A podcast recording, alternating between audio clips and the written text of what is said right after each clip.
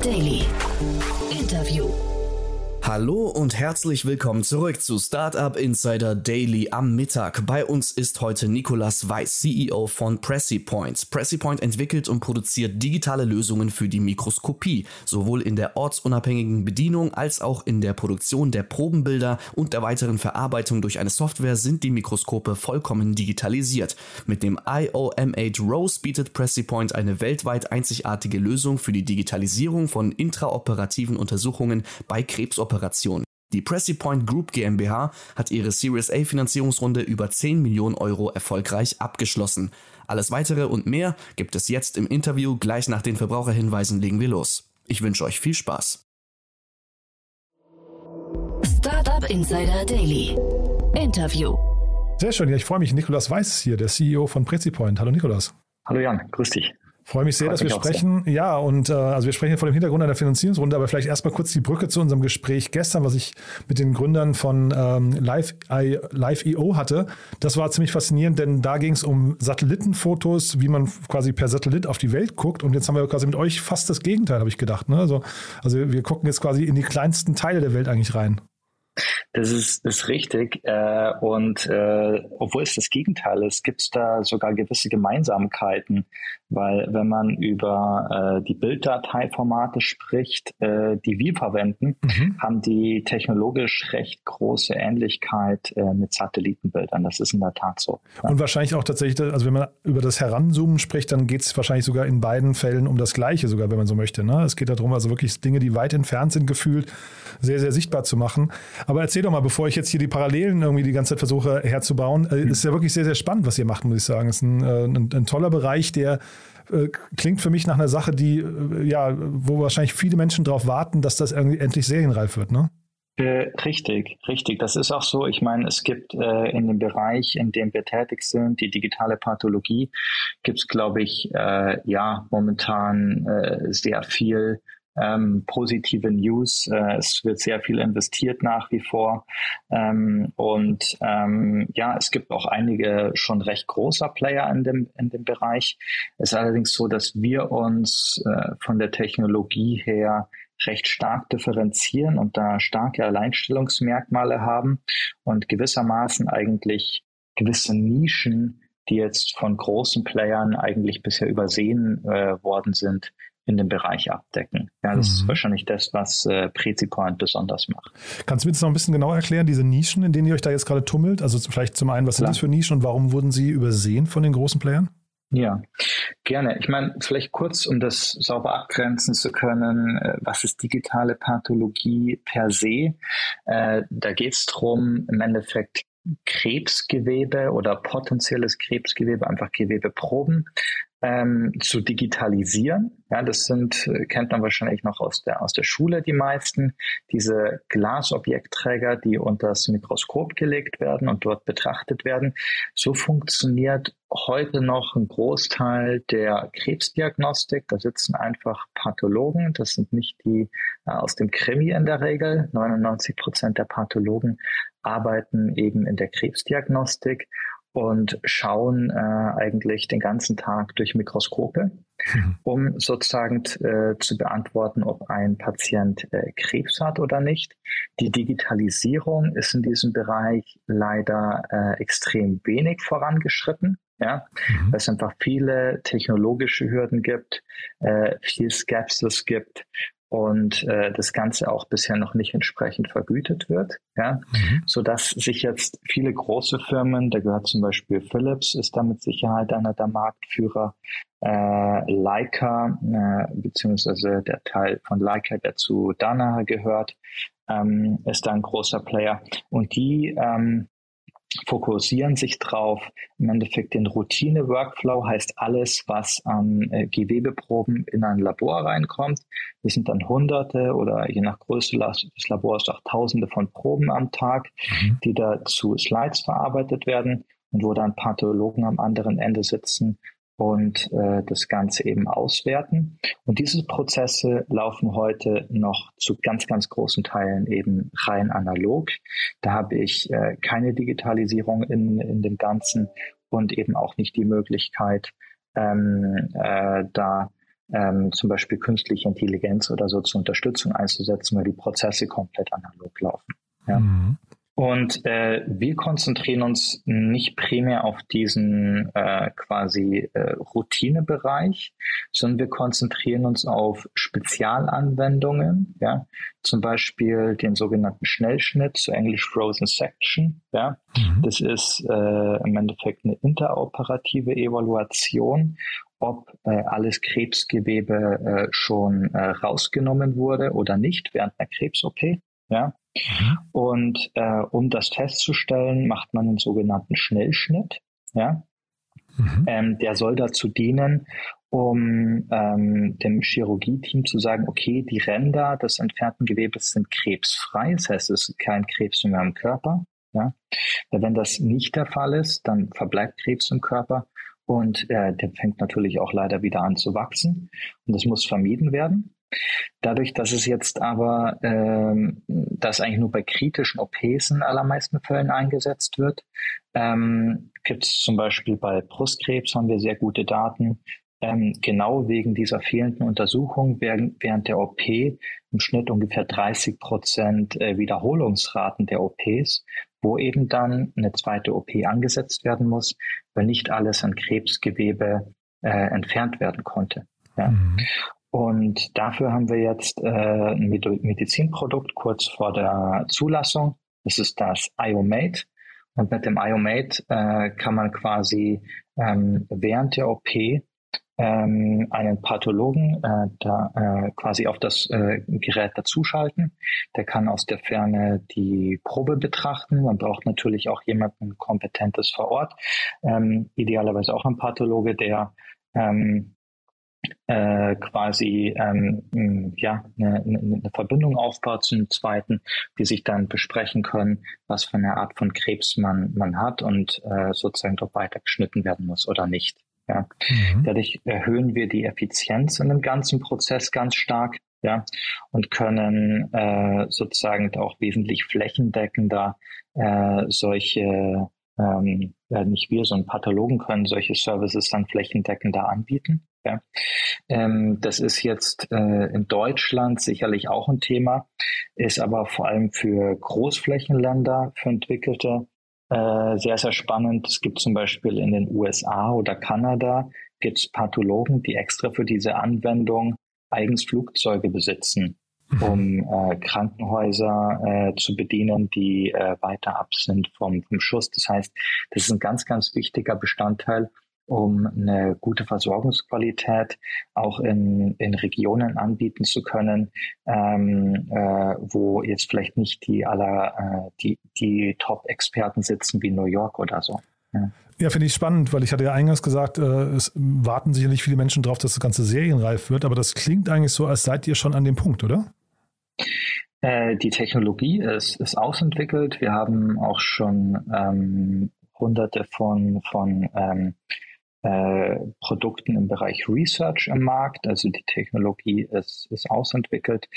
Ähm, was es ist, es gibt gewisse kleinere Neuerungen, die wir ähm, im, im Medizinprodukt jetzt, jetzt drin haben, teilweise technologisch für uns jetzt kein Riesensprung sind, aber für die User wesentlich ja, mhm. und eben dann als Medizinprodukt zugelassen werden, ähm, wo wir jetzt eigentlich keine großen Risiken sehen technischer Natur ähm, und äh, dann eben auf die nächsten sechs Monate die ähm, IVDR und, und FDA-Zulassung eben anstreben. Mhm.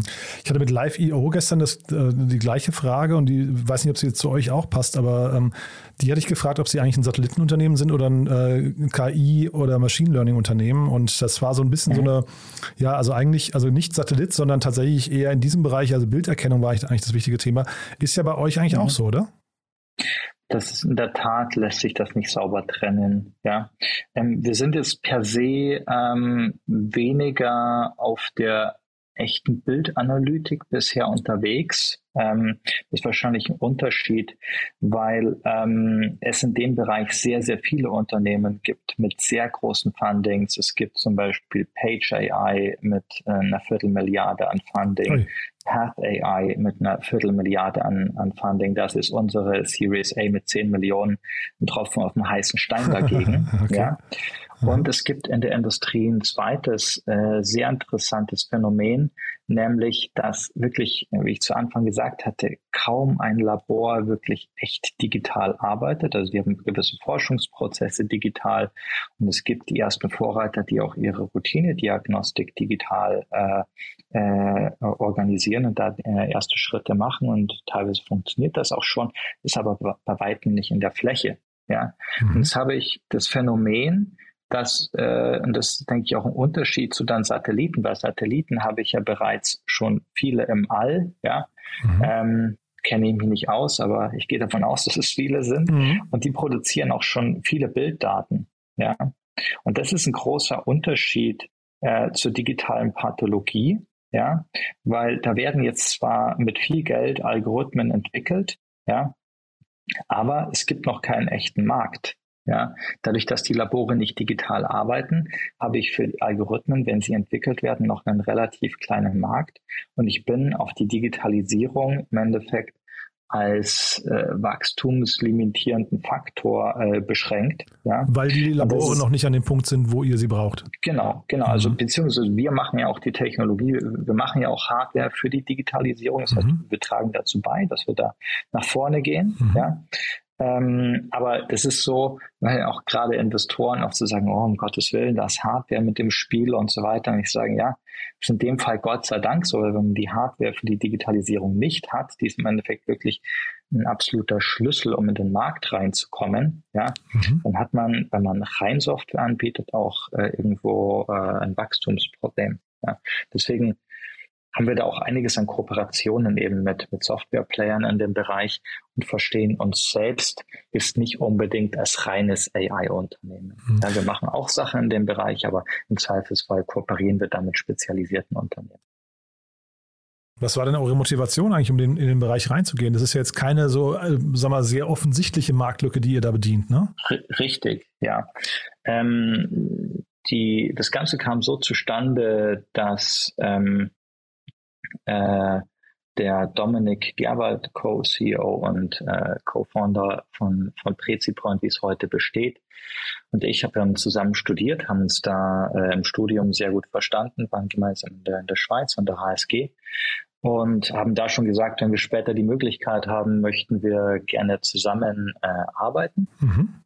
Und ähm, er hatte dann eigentlich schon nach dem Studium einen unterschriebenen Vertrag bei Bosch ja? Mhm. Ähm, und ich war ähm, in verschiedenen Stationen äh, im, im Investmentbanking gewesen und hatte darauf aber nicht mehr so viel Lust. Mhm, ja? Okay.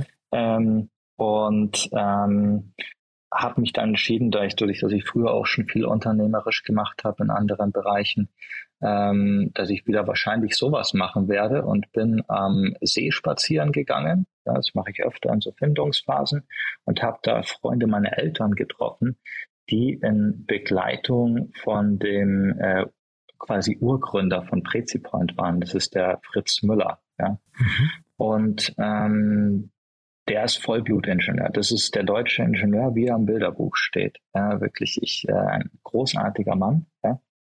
Und äh, der hatte damals eben äh, mit anderen Ingenieuren zusammen ähm, zuerst äh, Härteprüfer entwickelt, das ist auch eine mikroskopische Anwendung. Das wurde dann verkauft, das Geschäft, an ein großes äh, Unternehmen aus den USA, die sind noch im S&P 500. Ja. Und äh, dann saßen die Ingenieure da mit, mit Geld und Ideen und was sie gesagt haben, sie wollen im Endeffekt ein neues Mikroskop bauen, das vollautomatisch funktioniert, voll digital. Das haben sie auch gemacht. Und äh, zu dem Zeitpunkt, wo wir sie dann getroffen haben, waren das einfach halt ja Ingenieure mit großartiger Technologie, aber großteils ohne Anwendung. Ja. Mhm. mhm. Und äh, das war dann einfach ein super spannender Case, im Endeffekt sich zu überlegen, ja, ähm, wo kann man jetzt diese Technologie sinnstiftend einsetzen, ja, so dass a sozusagen man wirklich einen Mehrwert für die Gesellschaft äh, bieten kann und natürlich das Ganze auch ein tragfähiges Geschäftsmodell wird. Ja. Und da ist man dann auf vielen Messen unterwegs, redet mit vielen Anwendern. Das geht von Betonanalyse bis hin zu wieder äh, äh Metallanalyse, wo man vorher drin war und eben auch biologische und medizinische Anwendungen. Ja. Und äh, wir haben nur festgestellt, dass sehr positives Feedback aus der Pathologie kam und speziell eben auch, so wie das Gerät gebaut äh, ist, für diese Schnellschnittanwendung, die ich zu Beginn erwähnt habe. Mhm. Ja. Und dann hat man sich eben entschieden, sich auf diesen Bereich zu fokussieren. Ja, der Research-Bereich, der etwas breiter ist, läuft nach wie vor mit. Mit Sicherheit auch ein wichtiger Geschäftsbereich für uns, aber hat natürlich lange nicht das Potenzial, äh, wie jetzt äh, medizinische Anwendungen. Ja. Mhm. Jetzt genau. habt ihr eine Finanzierungsrunde abgeschlossen. Um, wahrscheinlich ist das jetzt so auch für euch, jetzt macht man mal einen Haken dran, weil das klingt jetzt gerade so, als seid ihr Quereinsteiger, da kommt man wahrscheinlich unterwegs auch ein bisschen ins Zweifeln, oder? Ja, Zweifeln eigentlich nicht unbedingt. Nee, also spannend. Nee, also ich meine, es ist von Anfang an eine klare Entscheidung, dass man da als Unternehmer, äh, wenn man ein Startup aufmacht, sehr, sehr hohe Risiken eingeht. Ich glaube, das wissen alle. Das wissen Mitarbeiter, das wissen Investoren, das wissen wir selbst. Ja? Ähm, und natürlich fragt man sich ab und zu, bin ich auf dem richtigen Weg? Aber es geht eigentlich weniger darum, dass man jetzt an der Sache per se zweifelt, sondern äh, es geht mehr darum, äh, mache ich gerade wirklich das Richtige?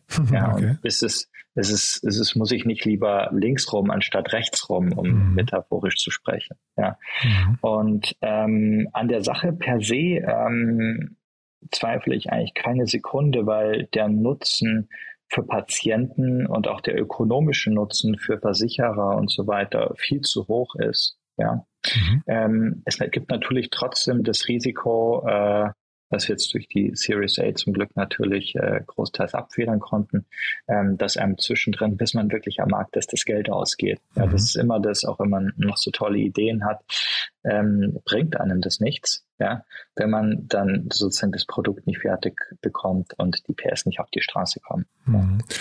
Und der Teil ist aber jetzt, den habt ihr hinter euch gelassen, ne? Genau, genau. Ja. Das haben wir jetzt eben ähm, durch die Series A geschafft.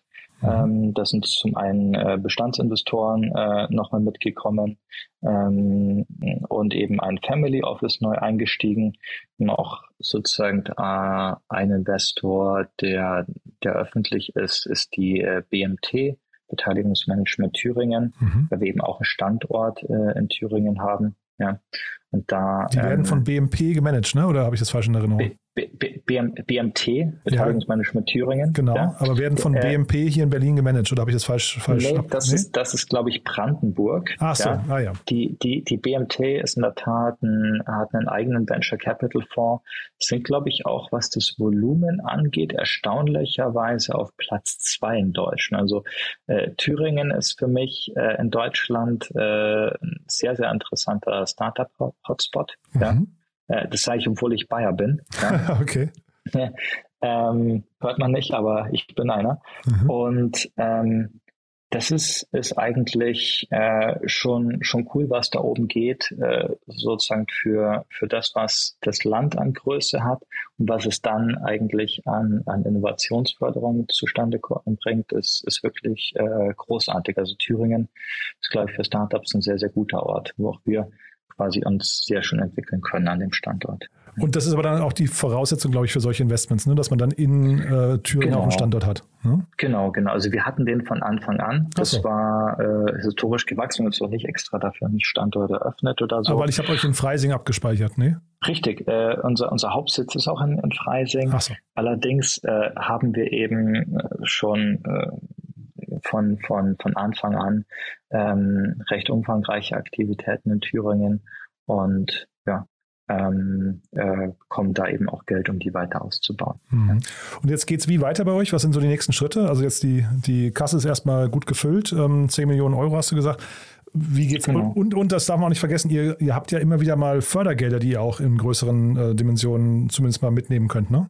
Richtig, richtig. Also wir haben äh, einiges an Innovationsförderung, äh, wo wir hm, viel mit Unikliniken arbeiten, ähm, wo wir ähm, teilweise auch wirklich Spitzentechnologie ganz neu entwickeln. Ja, das sind dann eher Projekte, die in äh, fünf bis zehn Jahren zum Tragen kommen von der Technologie her, weil das so innovativ ist. Ähm, und ähm, da sind wir auch, glaube ich, sehr stark in der Entwicklung, haben eigene Teams, äh, die sich darum kümmern. Das Unternehmen hat es mittlerweile 60 äh, Mitarbeiter. Ja, mhm. das ist was, was wir jetzt gar nicht groß eigentlich im Normalfall ähm, äh, öffentlich diskutieren, mhm. ja, ähm, weil es eher Dinge sind, die wir ja dann äh, kommunizieren, wenn es wirklich soweit ist. Ja. Mhm. Okay, aber das heißt, ähm, die Challenges für euch sind jetzt, ihr braucht wahrscheinlich die richtigen Mitarbeiter. Genau. Ja. Ne? Das ist, das ist mit Sicherheit eine, eine der größten Challenges, weil wir natürlich jetzt äh, das Geld natürlich auch für Wachstum einsetzen müssen. Mhm. Ja. Mhm. Und ähm, ja, da, da ist der Arbeitsmarkt natürlich gerade nicht so dankbar, wenn mhm. man schnell äh, gute Leute sucht. Und mhm. natürlich hat auch das Unternehmen, ähm, kann, man kann jetzt nicht einfach an allen Stellen sofort neue Leute einstellen, würden wir gerne tun, aber das, das Unternehmen muss das Wachstum ja auch verkraften. Ja. Mhm. Und äh, von daher, ganz kurz, wo sucht ihr die? In welchem, an welchem Standort? Äh, an beiden Standorten, an beiden. sowohl hier in, in, in, Freising als auch in Thüringen. Mhm. Und dann ist ja wahrscheinlich, wenn ich es richtig verstehe, so von außen betrachtet, das Thema Vertrieb für euch mit das Wichtigste eigentlich, ne? Weil die Technologie ist jetzt richtig. schon da. Jetzt müsst ihr wahrscheinlich irgendwie, du hast von Partnerschaften gesprochen, aber irgendwie genau. müsst ihr jetzt quasi auch eine Marke aufbauen, ins Bewusstsein der, der potenziellen Anwendergruppen kommen und so weiter. Das ist wahrscheinlich nicht ganz leicht, ne?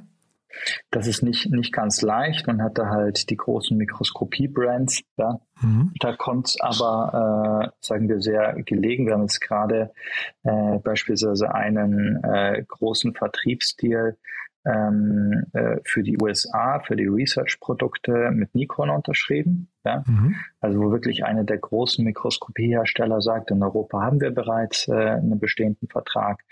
Ähm, und wo eben ein großes Mikroskopie-Brand sagt, okay, die Produkte sind so innovativ, die funktionieren, wir vertreiben die äh, auch unter dem Namen PreziPoint, aber über die Nikon-Organisation. Mhm. Ja.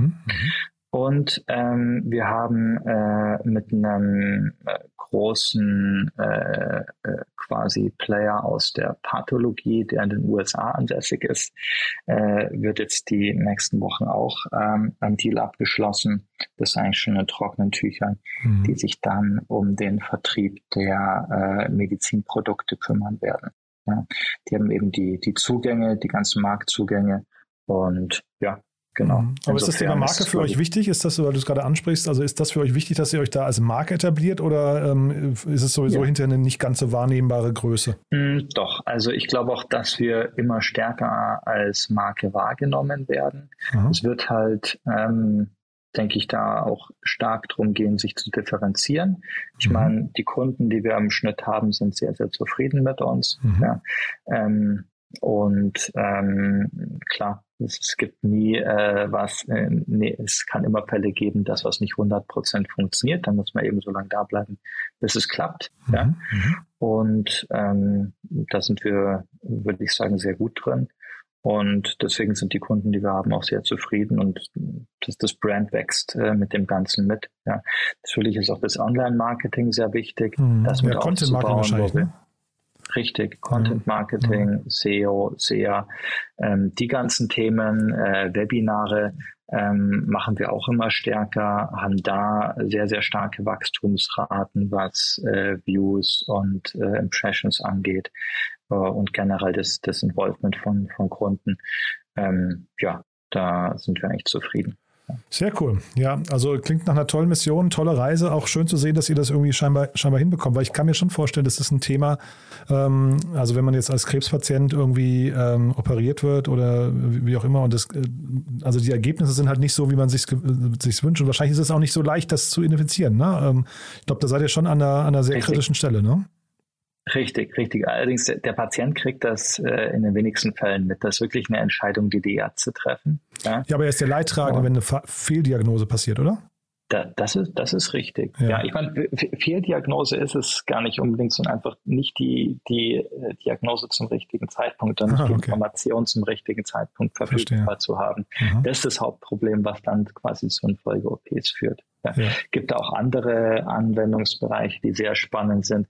Das können zum Beispiel Lungenbiopsien sein. Ja. Gibt da eine ganze Reihe an Anwendungen, wo eben es ultra kritisch ist, am Point of Care jetzt die richtige Information verfügbar zu, zu haben. Mhm. Und äh, das sind im Endeffekt genau die Anwendungen, die wir gut abdecken können. Ja. Also dann drücke ich euch die Daumen, dass das sich so entwickelt, wie ihr euch das wünscht. Äh, klingt auf jeden Fall toll. Glückwunsch nochmal zu der Runde. Ähm, haben wir denn aus deiner Sicht was Wichtiges vergessen für den Moment? Ja, ich glaube, aus meiner Sicht äh, haben wir das Wesentliche abgedeckt und äh, vielen Dank für die Möglichkeit. But there is one more thing. One More Thing wird präsentiert von OMR Reviews. Finde die richtige Software für dein Business. Wie gesagt, super spannend. Als letzte Frage wie immer, wir haben ja eine Kooperation mit OMR Reviews und deswegen bitten wir jeden unserer Gäste nochmal einen Tooltip abzugeben, also ein Tool weiter zu empfehlen, das sie gerne benutzen. Bin sehr gespannt, was du mitgebracht hast. Ja, äh, das ist jetzt an der Stelle vielleicht ein bisschen generisch. Was wir gerade äh, im Unternehmen intensiver anschauen, ist Microsoft BI. Ja? Und im Endeffekt sehr ERP-ähnlich ähm, im Endeffekt Informationen aggregieren kann für einen Bruchteil der Kosten, das Ganze schön customizen kann. Ja, das heißt, wenn man im Unternehmen die Kompetenz hat, Microsoft äh, BI äh, zu betreiben, ja, es gibt eigentlich zu sämtlichen Tools, die man sonst im Unternehmen verwendet, sei das jetzt ein Lexware, sei das ein HubSpot, ähm, natürlich sämtliche Access, SQL-Datenbanken, Google AdWords, ja, gibt es Schnittstellen, wo man die Informationen eigentlich in, in äh, BI ähm, aggregieren kann und von da aus halt alles Mögliche an Auswertungen fahren kann und vor allem auch äh, sehr zielgerichtet Zugriffe vergeben kann äh, an, äh, an zum Beispiel Mitarbeiter oder auch Partner, ja, sodass nicht alle Zugriff auf alle Informationen haben, was man ja im Unternehmen teilweise nicht möchte, so, äh, weil man auch die, die Leute mit so viel Information überfordern würde, sondern ganz spezifisch sagen kann, okay, ich gebe jetzt diese Inhalte für dieses Team frei, ähm, zum Beispiel Google AdWords und so weiter für, für Marketing, ja, um ein Beispiel zu machen und vielleicht Verkaufszahlen, äh, irgendwelche Conversion Rates und so weiter und so fort. Ähm, das geht alles sehr gut, ja.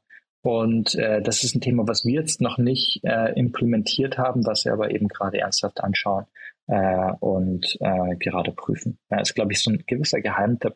Ich glaube, die meisten äh, ab einer gewissen Größenordnung gehen eben auf größere ERPs, konnten auch schnell mal SAP oder so ins Gespräch. Wir haben es jetzt von einem anderen Startup äh, gesehen, dass die eben alles mit, mit äh, Microsoft BI machen. Und ich finde das äh, bisher eine echt gute Sache. One More Thing wurde präsentiert von OMR Reviews. Bewerte auch du deine Lieblingssoftware und erhalte einen 15 Euro Amazon-Gutschein unter moin.omr.com/insider. Also Niklas, hat mir wirklich großen Spaß gemacht. Glückwunsch nochmal zu der tollen Entwicklung und dann würde ich sagen, wir bleiben in Kontakt. Wenn es große Neuigkeiten gibt bei euch, sag gerne Bescheid, ja? Machen wir so. Vielen herzlichen Dank und ja, bis bald.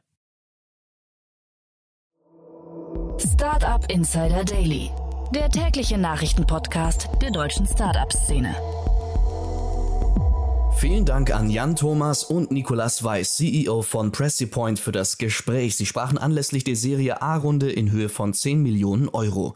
Das war's auch schon mit Startup Insider Daily für heute Mittag. Ich wünsche weiterhin gutes Gelingen und sage Danke fürs Zuhören und bis zum nächsten Mal.